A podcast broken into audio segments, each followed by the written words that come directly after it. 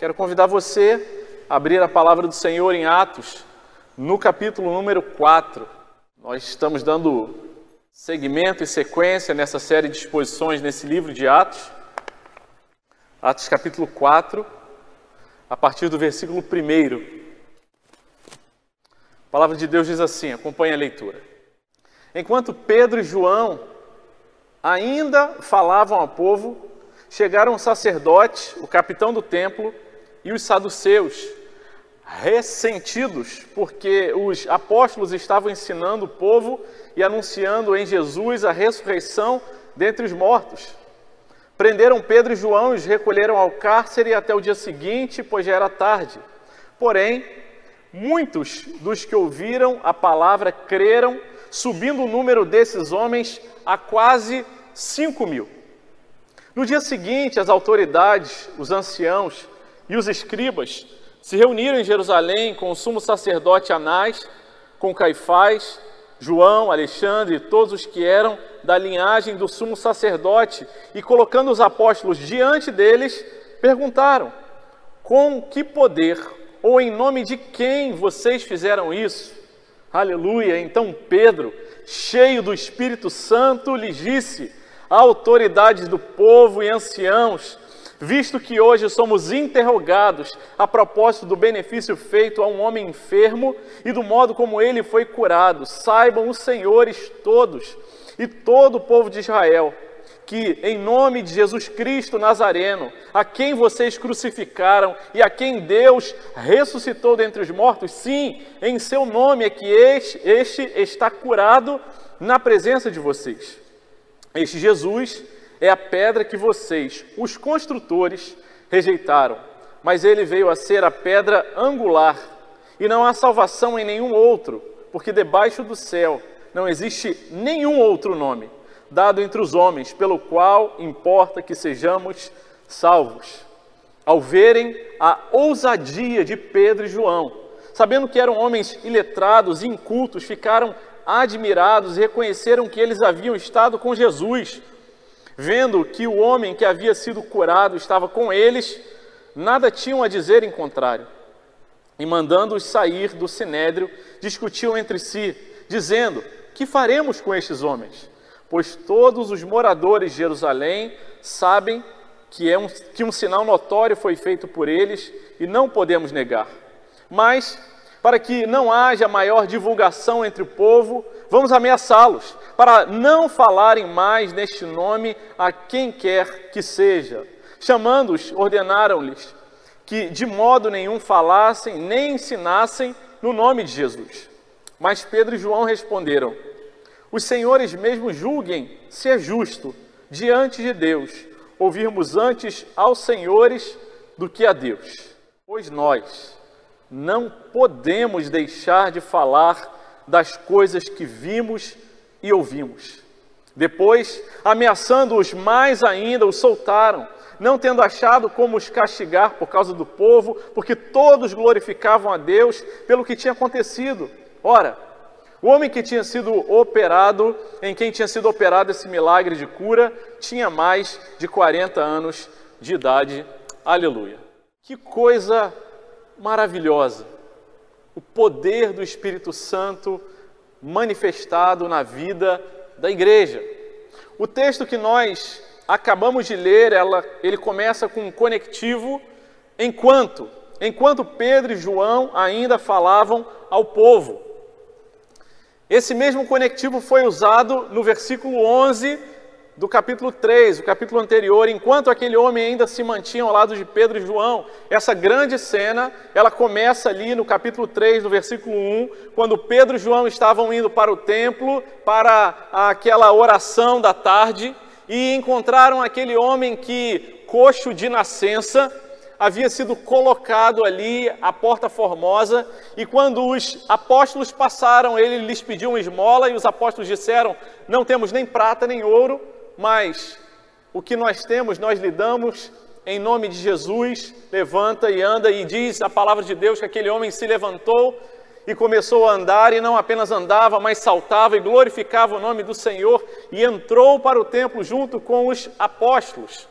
E então, no versículo 11, um conectivo enquanto aquele homem ainda se mantinha ao lado de Pedro e João. Pedro aproveita a oportunidade e começa a falar com aqueles que estavam ali ao redor, que haviam corrido para aquele lugar, para testemunhar, para ver o que tinha acontecido, e ele aproveita a oportunidade para evangelizar, para falar do evangelho. Ele diz: "Vocês estão admirados com isso, pois o que aconteceu hoje aconteceu pelo poder do nome de Jesus. Esse mesmo Jesus que vocês prenderam, que vocês mataram, mas que Deus ressuscitou. E agora, irmãos, arrependam-se. Arrependam-se do pecado de vocês, da culpa de vocês, para que os seus pecados sejam cancelados, é o que diz o versículo 19 do capítulo 3, e venham tempos de refrigério, venham tempos de restauração na vida de vocês.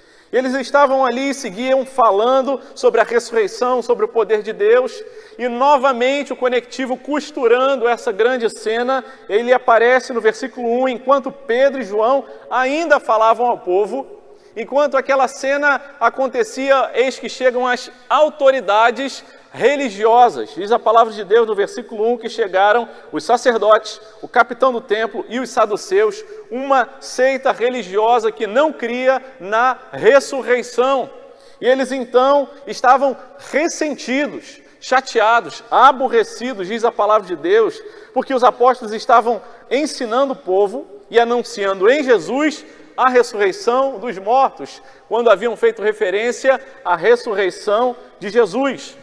E então eles prenderam aqueles dois apóstolos, porque já era tarde, e diz a palavra de Deus ah, no versículo 4 que o número ah, dos que ouviram a palavra subiu.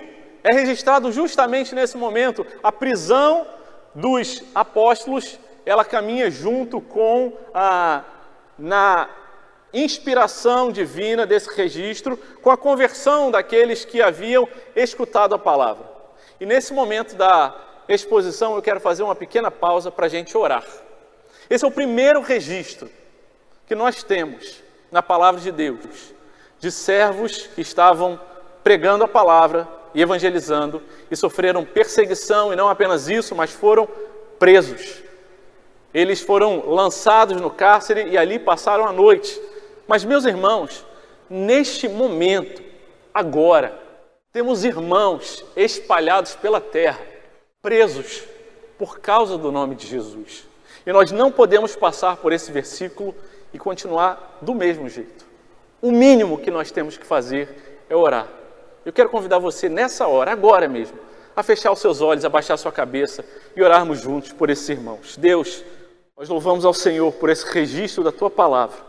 Os primeiros crentes, os primeiros cristãos a serem presos mas isso ainda acontece no dia de hoje. E tem muita gente presa. Aqueles que foram registrados e aqueles que sequer nós sabemos.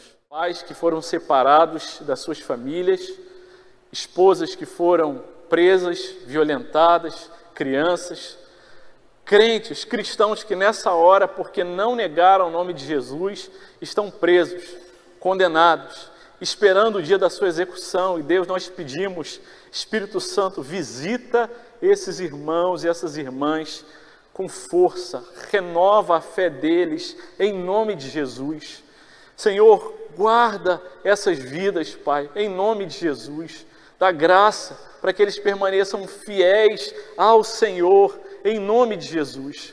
Senhor, que não nos esqueçamos dele, mas que o Teu Espírito Santo nos traga diariamente a lembrança e a intercessão por eles, Pai, em nome de Jesus.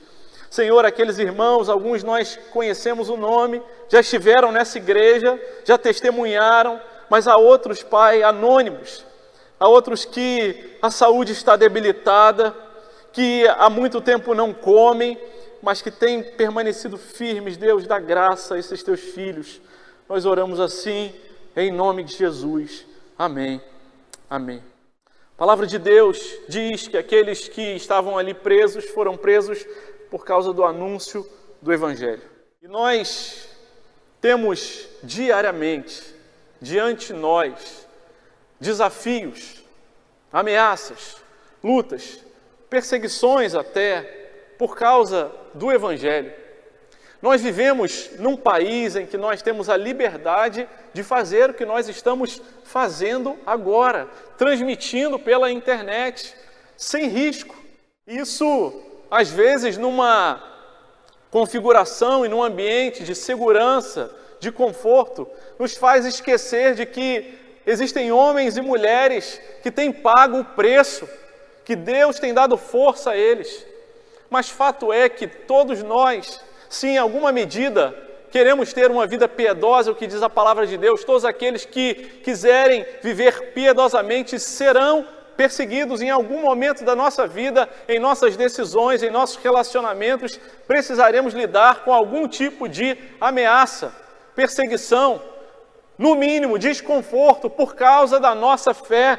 E a pergunta que nós precisamos fazer é: como reagiremos diante das ameaças? O texto vem mostrar para a gente o que aconteceu com aqueles irmãos, os primeiros a serem presos, a terem a honra de terem a sua liberdade cerceada por causa do nome de Jesus. E meus irmãos, precisamos corar de vergonha, porque muitas vezes, por desconfortos mínimos, por uma palavra que não foi bem colocada, uma crítica um pouco mais ácida, nós já nos desanimamos da nossa fé. Precisamos bater no peito e dizer: Deus, tem misericórdia de mim, pecador que sou, porque a minha vida como crente é uma vida muito tranquila. E os problemas que eu passo, às vezes, são muito maiores da minha imaginação do que na realidade. E nós precisamos, pela graça de Deus, aprender com o exemplo dos nossos irmãos que ali foram presos. Eles haviam evangelizado e a linha de a argumentação é sempre a mesma. No primeiro e nesse segundo discurso, no primeiro discurso, ah, na primeira pregação registrada no capítulo 2, depois no capítulo 3, ele fala: Olha, o que aconteceu, o derramar do Espírito Santo, a cura desse homem aconteceu porque foi plano de Deus. Mas vocês mataram a Jesus, mas Deus o ressuscitou. É a mesma linha de raciocínio, e de igual forma nós temos sido lembrados pela palavra de Deus. Quando nós pecamos, quando nós decidimos controlar a nossa própria vida, nós estamos sendo responsabilizados pela morte de Jesus, o nosso pecado. Precisamos nos arrepender e falar: Deus, tem misericórdia da minha vida.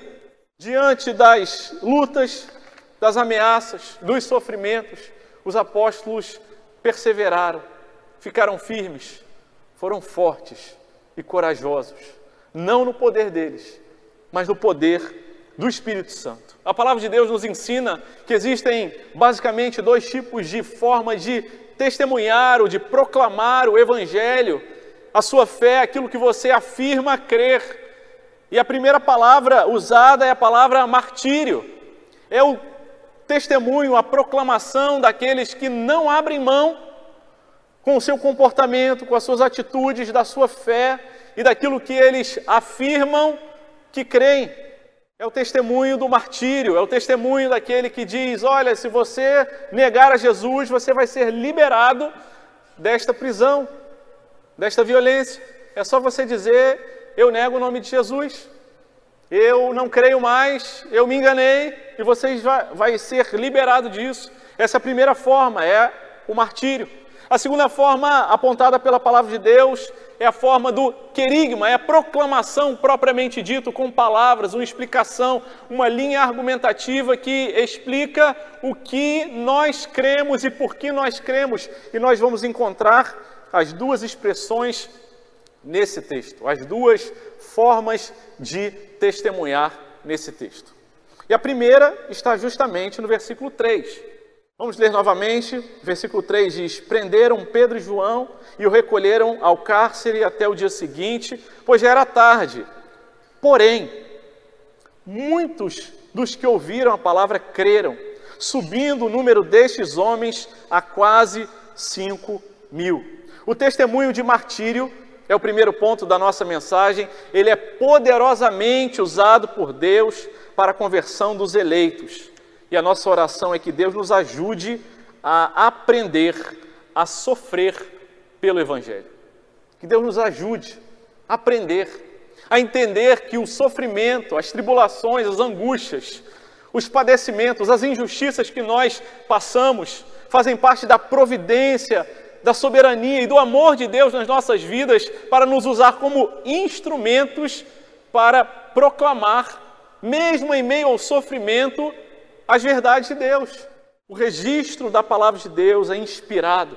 E cada um dos versículos ah, não apenas foi registrado por obra do Espírito Santo, mas a ordem deles também. Então não é à toa que o versículo 3 diz eles foram presos, e no versículo 4 diz o número dos que creram subiu para 5 mil.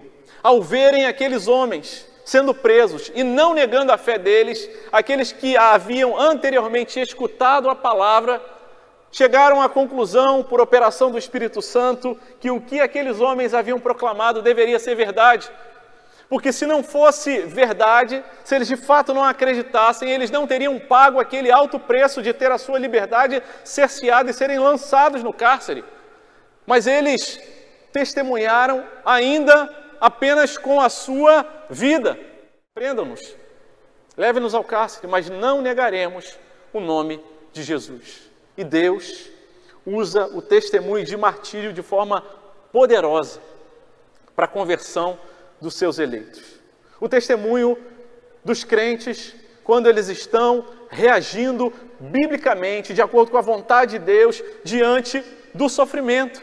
Isso não significa que eles não choram, que eles não ficam angustiados, que eles ah, não têm ah, até às vezes um coração que parece balançar de um lado para o outro, mas eles permanecem firmes. E Deus usa esse momento do sofrimento, esse momento em que o testemunho é um testemunho com a nossa vida para alcançar aqueles eleitos, aqueles com os quais a gente convive. A palavra de Deus diz em Hebreus, no capítulo 12, que nós temos ali no versículo 1, uma grande nuvem de testemunhas a nos rodear. Gente nos observa, gente que sabe que você é crente, gente que tem conhecimento a respeito da sua fé e está esperando para ver como você reage no dia difícil, no dia da dor, no dia em que você é injustiçado no dia em que a oportunidade lhe é negado e o seu plano é frustrado? Como você reage quando você é perseguido? Nesse dia, a nossa reação, pela graça de Deus, é usada por Deus para a conversão, para alcançar o coração daqueles que Ele já escolheu. Mas aleluia! Isso não depende da nossa própria força, senão da operação e do poder do Espírito Santo. Que Deus nos ajude a aprender a sofrer pelo Evangelho. Porque nós queremos e nós vivemos numa sociedade que a todo custo quer evitar o sofrimento, quer se esgueirar pelo caminho mais fácil, não quer se, ser confrontada, não quer ter que passar pelo vale difícil nós vivemos nesses tempos em que o sofrimento é uma coisa que, se eu puder evitar todo tipo de dor, sofrimento, eu irei evitar. Mas nós nos esquecemos que há uma teologia do sofrimento. O próprio apóstolo Paulo diz que ele tem a oportunidade de completar os sofrimentos de Jesus e ser usado para que muitos fossem ah, alcançados. Ele mesmo, o apóstolo Paulo, que ficou preso, ali por pregar o Evangelho. Deus os usa para ah, proclamar, testemunhar para toda a guarda pretoriana que se revezava em turnos enquanto vigiava na prisão. Deus também quer nos usar em meio ao seu sofrimento. Alguns sofrimentos são mais passageiros, são mais rápidos, mas outros são mais duradouros. Parece que precisamos atravessar ele durante a vida inteira. Deus não esqueceu de você. Ele quer usar você no seu sofrimento para que aqueles que ele já escolheu sejam salvos. A palavra de Deus segue dizendo no versículo número 10, quando perguntados ali, perdão, vamos ao versículo 8, sobre em nome de quem eles haviam feito isso, e a acusação ah, aos apóstolos não era porque eles tinham curado, não tem nenhuma palavra dizendo por que vocês curaram. Não tem nenhum problema com a cura. A acusação era porque vocês ensinaram no nome de Jesus. E a pergunta do versículo 7 diz: Com que poder ou em nome de quem vocês fizeram isso? Versículo 8 traz: Então Pedro, cheio do Espírito Santo lhes disse, lhes testemunhou. Meus irmãos, que coisa maravilhosa. Atos capítulo 1, versículo 8, o Senhor Jesus diz: Recebereis poder ao descer sobre vós o Espírito Santo e sereis minhas testemunhas. Atos capítulo 3, versículo 8 diz: Pedro, cheio do Espírito Santo, testemunha a respeito de Jesus. E então ele abre a boca e diz: Autoridades do povo e anciãos, nós somos interrogados a respeito do benefício que foi feito a esse homem. Versículo 10: Saibam, senhores, todos e todo o povo de Israel, que foi em nome de Jesus Cristo Nazareno, a quem vocês crucificaram e a quem Deus ressuscitou dentre os mortos, sim, em seu nome é que este está curado na presença de vocês. Se, em primeiro lugar, Deus usa o testemunho do martírio, do sofrimento, para alcançar os eleitos. Em segundo lugar, nós precisamos lembrar que o testemunho da proclamação no poder do Espírito Santo é instrumento de Deus para anúncio da verdade. Se nós precisamos lembrar que não precisamos, nem devemos depender dos nossos próprios esforços para resistir e testemunhar de forma martírica, atravessando o sofrimento, também devemos nos lembrar que a proclamação do Evangelho deve ser feita no poder do Espírito Santo, aquele que nos ensina todas as coisas, aquele que nos faz lembrar quando diante das autoridades, assim Pedro e João foram conduzidos diante de um grande número de ah, pessoas ah, que representavam autoridades. A lista ali do versículo 6 traz diversos nomes. E naquele momento o Espírito Santo, conforme Jesus já havia ah, prometido, ele enche o apóstolo Pedro. E ele começa a proclamar, a explicar, a dar razão a respeito da fé dele.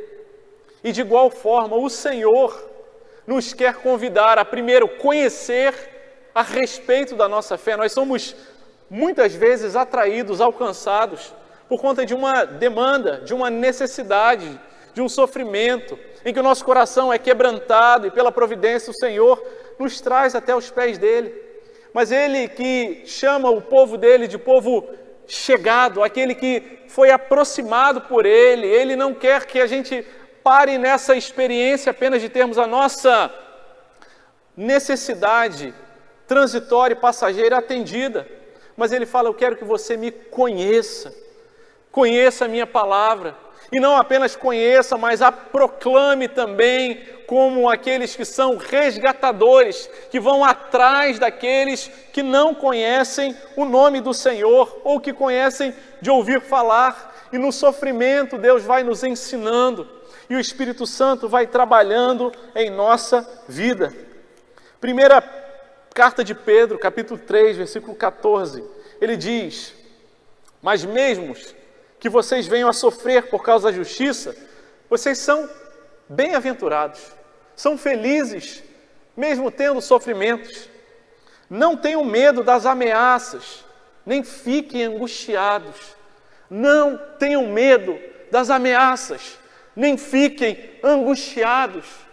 O Senhor diz: seja forte, seja corajoso, eu vou estar com você, não vai ser na sua força, e o versículo 15 de 1 Pedro, capítulo 3, segue dizendo: Pelo contrário, santifiquem a Cristo como Senhor no seu coração, estando sempre preparados, prontos para responder a todo aquele que pedir razão da esperança que vocês têm. Essa é a pregação querigmática, a pregação daquele que proclama, que explica, que sabe dar razão por que você crê, porque faz sentido na razão, porque você tem uma experiência de ordem afetiva, emocional, mas você entende, eu sou o pecador, eu sou aquele que crucifiquei a Jesus, mas Deus o ressuscitou e me convoca ao arrependimento. O Espírito Santo produz isso em minha vida. E Deus quer nos usar para proclamar no poder do Espírito Santo o evangelho onde nós andamos, onde e com quem nós convivemos. Quando as pessoas olharem para a gente e perceberem que há algo diferente, há uma reação diferente do senso comum diante das perseguições, diante ah, dos sofrimentos, passo seguinte é: por quê? Que que dá para você um referencial diferente? Que você olha para o sofrimento não com desespero, mas com esperança, porque o seu coração continua firme, e essa é a hora que o Espírito Santo enche a nossa boca.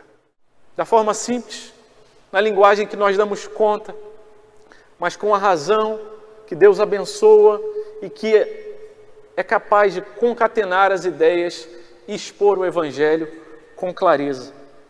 Assim o apóstolo Pedro fez. Explicou mais uma vez. O que aconteceu é que esse nome, esse homem, foi curado pelo nome de Jesus. Ele foi salvo por intervenção do nome de Jesus. Versículo 13 diz que quando eles viram a ousadia de Pedro e João, as autoridades observaram que eles eram homens iletrados, incultos, analfabetos, homens que não tinham treinamento teológico, que não haviam frequentado os bancos acadêmicos. Eles ficaram impactados com a autoridade daqueles homens que falavam cheios do Espírito Santo. E eles viram também aquele homem que havia sido curado ao lado deles. E eles falaram: é, retire esses homens daqui. E eles novamente se reuniram para conversar às autoridades. E diz versículo 16: E eles perguntaram entre si: O que, que a gente vai fazer com esses homens? Porque todos os moradores de Jerusalém já viram. É um sinal notório. Todo mundo conhecia aquele homem que a porta formosa ele ficava ali pedindo esmolas. A gente não tem como negar e dizer que é mentira, não dá. A gente não tem como espalhar outra notícia dizendo, não, se confundiu, era outro. Não, é uma notícia notória, todo mundo sabe. Está aqui bem claro o poder de Deus manifesto, aquele homem curado.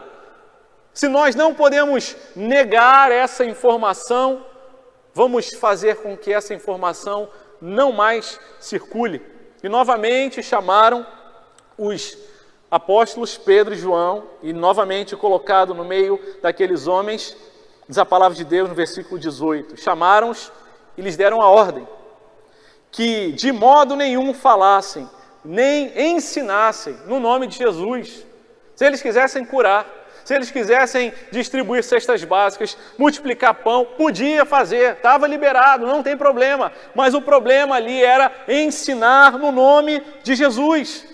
E Pedro e João, eles dizem, versículo 19: os senhores mesmos, se são autoridades religiosas, se temem a Deus, se conhecem a palavra, julguem se é justo diante de Deus ouvirmos antes aos senhores do que a Deus, pois não podemos deixar de falar das coisas que vimos e ouvimos.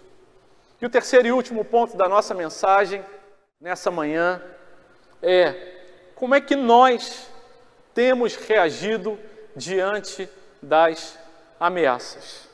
A nossa oração é que Deus nos ajude a transbordar do Evangelho na nossa vida. A ideia não é que você saia daqui com o coração pesado e cheio de culpa, dizendo: Eu não tenho evangelizado, eu não tenho pregado, eu não tenho proclamado o Evangelho, mas a ideia é que o nosso coração de tal maneira seja quebrantado e se renda aos pés do Senhor e diga: Senhor, eu também quero experimentar disso. O Senhor não me chamou apenas para atender às minhas necessidades transitórias, terrenas e passageiras, mas o Senhor me chamou para ser proclamador da tua palavra, mas que isso não seja apenas da ordem da obediência racional, mas que o teu espírito de tal forma me inunde com a presença do Senhor, que eu possa declarar como declararam os apóstolos. Nós não podemos deixar de falar das coisas que vimos e ouvimos. Nós não podemos deixar de falar daquilo que nós somos testemunhas. A minha oração pela nossa igreja é que, de igual maneira, nossa experiência, compromisso com Cristo seja dessa ordem, daqueles que ouvem, compreendem racionalmente que faz sentido a mensagem do Evangelho, mas que não apenas faz sentido racionalmente, mas que testemunham porque não tem como evitar falar, porque isso transborda porque isso vai exalando dos poros o bom perfume de Cristo e não podem deixar de falar e dizer: Eu conhecia Deus só de ouvir falar, mas agora os meus olhos veem ao Senhor, é o que afirmou Jó no final daquele tempo de sofrimento dele, ali na última parte do livro de Jó. A minha oração é que nós, de igual maneira, sejamos de tal forma invadidos, preenchidos, transbordados pelo Evangelho, por essas verdades, pelo poder do Espírito Santo, que de igual maneira tenhamos a reação de dizer: não podemos deixar de falar. E cabe aqui uma pergunta para o nosso próprio coração: tenho deixado de falar? Tenho falado? Faz sentido essa mensagem para mim? É de tal ordem significativa, importante, enche o meu coração e a minha mente, que eu nem faço força, apenas falo. Aqueles dois homens, Pedro e João, tinham sido ameaçados, ordenaram a eles: não façam isso, não falem mais. Eles poderiam ter dado uma resposta evasiva: é, vamos ver, é. Não, para esse aí a gente não fala mais, quem sabe para outros a gente fala. Mas eles firmemente no poder do Espírito Santo, dizemos: a gente não tem como fazer isso. Não dá para a gente parar. É mais forte do que a gente. E eu peço, Senhor, enche o teu povo do teu espírito, até transbordar. Que não haja mais desculpas, pecados, que o meu jeito, que a minha forma, a minha personalidade não seja desculpa, porque afinal tenho passado tantas dificuldades, tantas coisas, tantas lutas que eu tenho como deixar de falar. Eu preciso confessar, meus irmãos. Queria muito conseguir falar como os apóstolos. Eu não posso deixar de falar, mas as lutas, em algumas circunstâncias da vida, são tão grandes que a gente fala, ah, Senhor, mas eu não consigo. Preciso dar conta disso primeiro. Que o Senhor nos leva de volta à primeira casa, do testemunho do martírio. Quando nós descobrimos que não há poder nenhum em nós, que somos apenas vasos de barro que carregam um tesouro. O Senhor começa a nos usar. E a minha oração, convocação da palavra de Deus nessa manhã, é que você possa examinar o seu coração e se há uma atitude em que você não tem falado do Evangelho, que ele não tem transbordado, é tempo da gente falar: Senhor, tem misericórdia de mim. Eu quero viver isso. Isso não foi só para a igreja de Atos registrado aqui. Nós somos a igreja desse tempo. Teu Espírito Santo não mudou. Pela graça do Senhor, a nossa igreja há de viver verdades não apenas como essa, mas maiores, em que nós vamos poder falar que não podemos deixar de falar do que temos testemunhado, em nome de Jesus.